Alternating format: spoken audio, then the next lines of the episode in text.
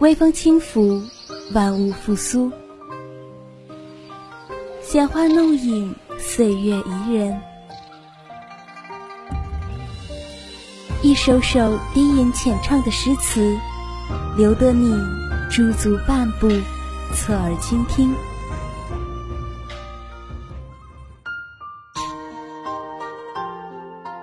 窗外有雨，风里有声。偷得浮生半日闲，浮沉书海，领略人生。画中伊人在闺中月，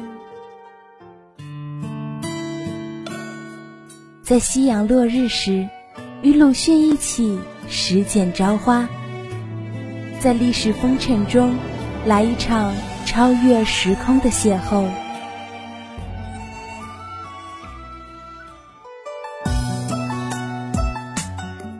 校园文学金谷园，带你走进文学世界，分享文字心情。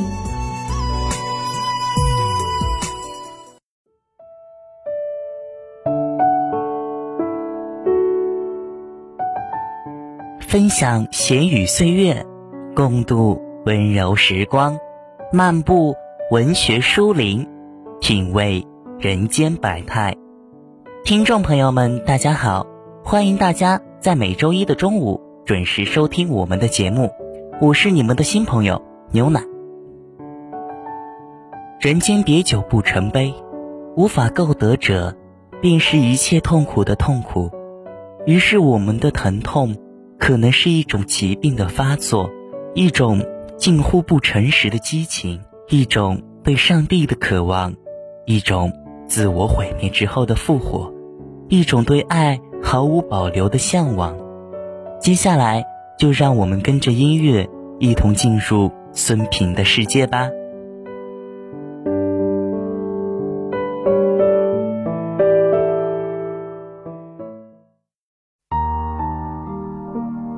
一段闲谈，一首诗，一曲诗篇。一席话，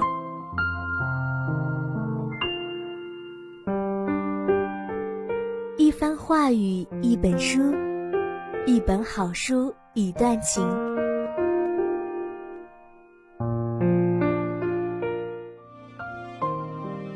一段时光，一段记忆，闲语岁月，我们一起聆听。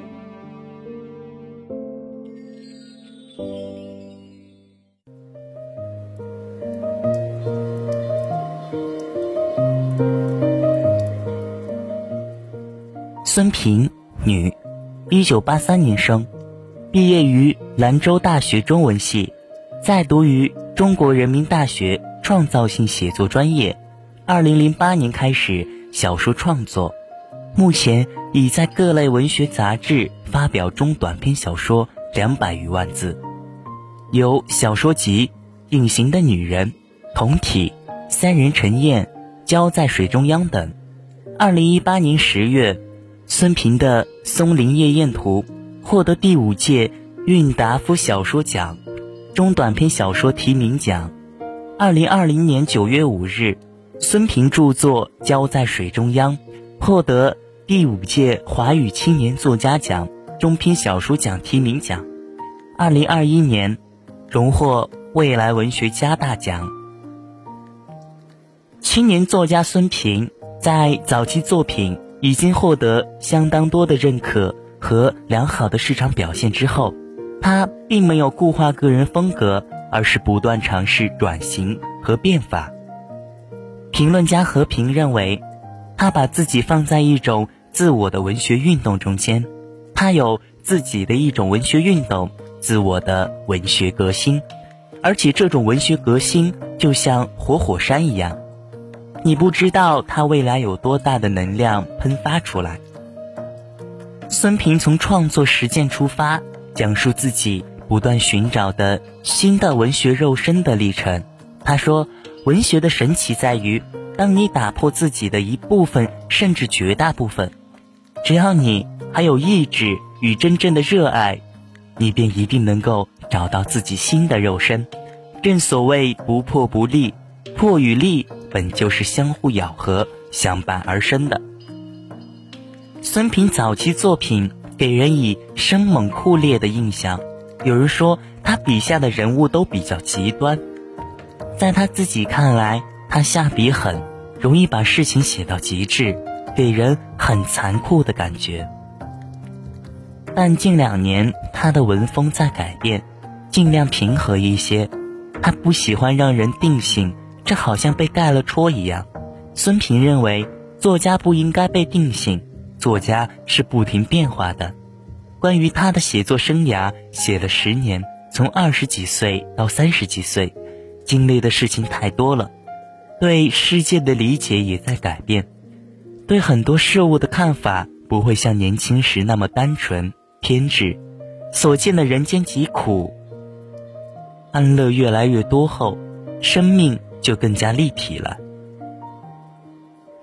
他说：“我早期的小说会在精神问题上很深的往下挖，带些偏执气质。我现在不愿意那样写了，我想让小说的主题变得更宽阔，让人物气质变得更平和宽容。这与我自身的年龄是有很大关系的。当没有更宽厚。”更广阔的东西去滋养你的时候，你对写作就会产生一种厌倦感。孙平创作《松林夜宴图》时，他开始到人大艺术系旁听一门西方美术史。每周一早晨八点的课，我以三十多岁的高龄，边咬着一个面包，边向教室飞奔而去。孙平觉得艺术这个主题与文字是相通的。借助写艺术家能表达他为作家的想法，除了艺术，孙平也关注当下的一代如何看待历史。孙平是个愿意表达也擅长表达的作家，十年的创作时间让他还未疲倦，而开始成熟。从他出版的作品《松林夜宴图》《光辉岁月》中可以看到他的蜕变，下笔从生猛酷烈。到内敛平和，他不愿给自己贴标签，更希望走出自身，尝试更多可能。孙平写的一首跌宕起伏的故事，不过他似乎从来无意充当一个讲故事的人，有时甚至会让人怀疑，他是否早已忘记了那些耳熟能详的故事讲述方式。但孙平并没有忘记，他始终是一个故事创造者。在孙平头脑里，他自觉看明白了其中的某个图景，就尝试写下一篇小说。小说里的故事并非从生活中拾取，又可以放回生活中去，而是在想象中蛮横地撕扯出来，物立在这日常覆盖的范围之外。那些创造出来的故事，就如同不能用像不像来对峙抽象化，他使用的。始终是自身的标准，而这标准就是孙平对世界、对人生的自我感知。作家的创作是有阶段的，孙平在采访中直言自己早期创作时期确实很高产，因为人刚开始写作会有很强烈的倾诉欲望，处在一种喷涌而出的状态，想写的话太多，想说的故事太多。但每个作家可能都会经历一个从快到慢、从多到少的调整期，在创作几年后，他的倾诉欲就没有那么强烈了，会变得沉静一些。他说：“我不着急再把一些东西写出来，会思考更多的事情，想很多再开始写，这会让写作速度慢下去。”作为青年作家中的实力派，近几年来。孙平的创作持续而且稳定，每一篇作品都在扎实的构建中传递一种绝境的气象。在孙平的作品以《鸟兽》之名出版后，受到了李敬泽、余华、格非等众多知名作家与评论家的一致推荐。余华评价说：“孙平是不可估量的，他的想象力不是飘扬的，是生长的，同时。”他拥有令人赞叹的叙述能力。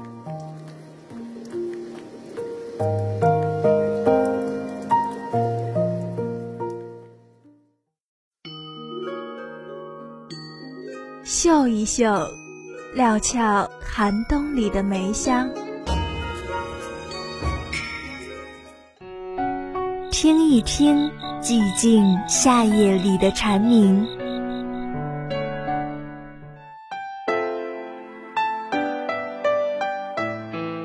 在繁华尘世中寻找心灵的净土，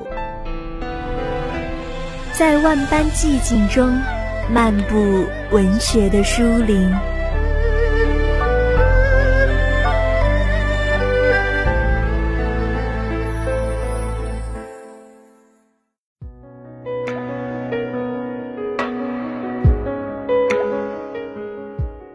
对人的内化，对黑暗的尊严，对永恒生存困境下的不懈追问，从黑暗中萃取着光明。这是作家阎连科对孙平作品《浇在水中央》的评价。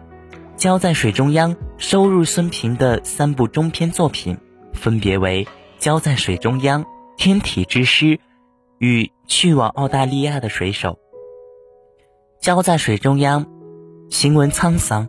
故事似乎轻描淡写，字间却弥漫着巨大的悲伤。在第一篇章《浇在水中央》中，梁海涛住回了大山。然而，即便一个人的生活，他也要穿西装打领带；就连出去给兔子割草、上街卖山货，也必然如此。他怕，怕自己一懈怠就会从此滑落。他时常去山下的范家。找范听寒借书，和范听寒谈诗论文，帮这个与儿子失联的老人挑水做饭。但梁海涛所居的大山深处，有一处只他一人知道的湖泊，群山环绕中，这面湖水像是世间留给他的一道缝隙。湖底躺着一具尸体，这具尸体是范柳亭，是梁海涛。等几个下岗工人遣散费被骗后发泄的仇恨，正是范听寒那失联多年的儿子。工人四散逃亡，天涯为家，只有梁海涛仍然回到了当初生长的地方，回到了那片废弃的工矿。他穿衬衣，打领带，着西装，随四季作息，与自然同长，和诗歌为伴。获得许些安宁，却忘不掉逃不脱那片湖水那个秘密。第二篇章是关于寻求真实的非主流导演来到北方的一个小城，一个破败的以破产工矿为主的北方小城。一个老车间主任抓住他，不惜抖露一切隐私的老头，强烈想要在镜头里露脸。这是个众人口中被嘲笑的老头，像青年人一样加紧锻炼，不舍得死的老头。见出名似乎无望，老头介绍了一个刚出狱的女子给导演。她杀死过老厂长。这是一个爱写诗、爱说面语的女子。人们认为她是有点不正常的女子，写的都是风花雪月，行的都是刻板执着。人们远着他，他也想远着人们，直到把自己送进监狱。老主任坚持锻炼，是为了活着完成老厂长的遗愿，把破产的痛苦宣之于世。眼见的出名无望，老主任拼了最后一把，满天的传单飞舞着，女子冤狱铺散着。在去往澳大利亚的水手中，讲的是宋淑清。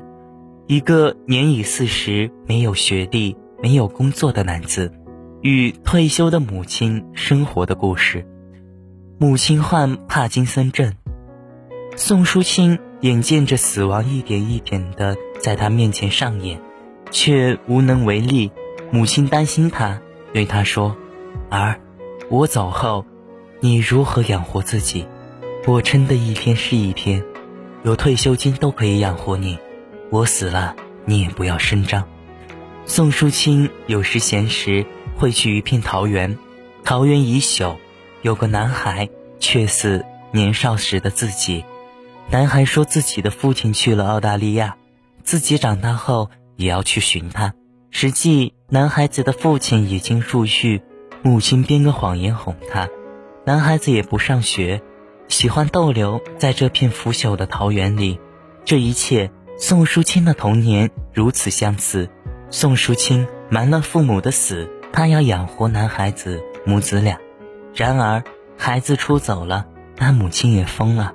周围人时时刻刻窥视着宋淑清的动静，力逼他交出母亲。活人怎可用死人的工资？因为他母亲有丰厚的退休工资，而别人都没有。宋淑清最终带着疯女人远走，他早已把疯女人当自己的母亲。海涛是浇在水中央的叙述者。他一个人生活在废弃的铅厂，保守着致命的秘密。他没有像别的亡命之徒一样找一个陌生的地方躲起来，而是整天穿着西装，打着领带，还去被害者家里借书，住在深山老林里，依然保持着读书的习惯。《天体之诗》里的李小燕，背着杀人的罪名，即使是冤枉的，他也宁愿相信自己的意念杀了人。在工厂上班的时候写诗，坐牢的时候依然写诗，出狱了依然写诗。这个受尽磨难的女人，可能就是靠着心底的这些诗句和对美的憧憬，才活到现在。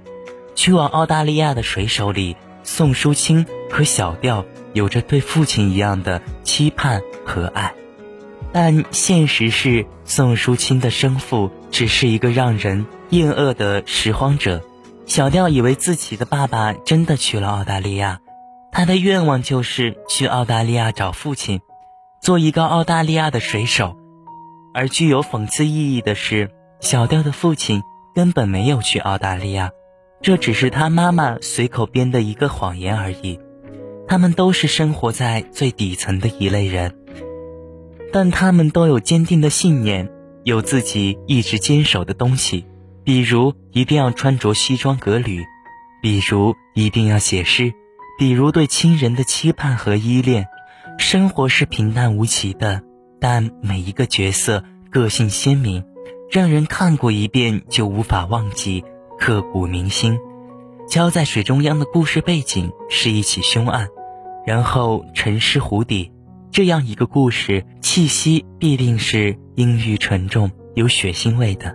但孙平却用寂静的山林和世外的诗意来消遣这种阴郁和沉重，把那背景处的凶杀隐秘于山川草木、云卷云舒、挂着灯笼的海棠、巨大的杏花树、密林中的湖泊，其实更像一个与尘世相对照的梦境。孙平在这本书中写道：“后来的很多年里，我都不舍得告诉任何人。”关于这个湖的存在，仿佛这是一个只属于我和这个湖之间的秘密。我一直记得我第一次跳进个湖水里游来游去的感觉，像是干燥陌生的生活里挤进了一道潮湿的裂缝。后来我一直相信，这片湖就是世间留给我的一道缝隙。生活是文学的根本源泉，这不是一句过时的话。我更希望。浇在水中央这本书铺着一层希望之光，如穿透水面而来的光。这也正如书封上的那一句，向着生命荒芜但又不断向上的人，向那些深陷泥沼却又渴望清洁的人致意。好了，今天的节目到这里就要结束了，感谢大家的收听，我是牛奶，下周一同一时间金谷园与你不见不散。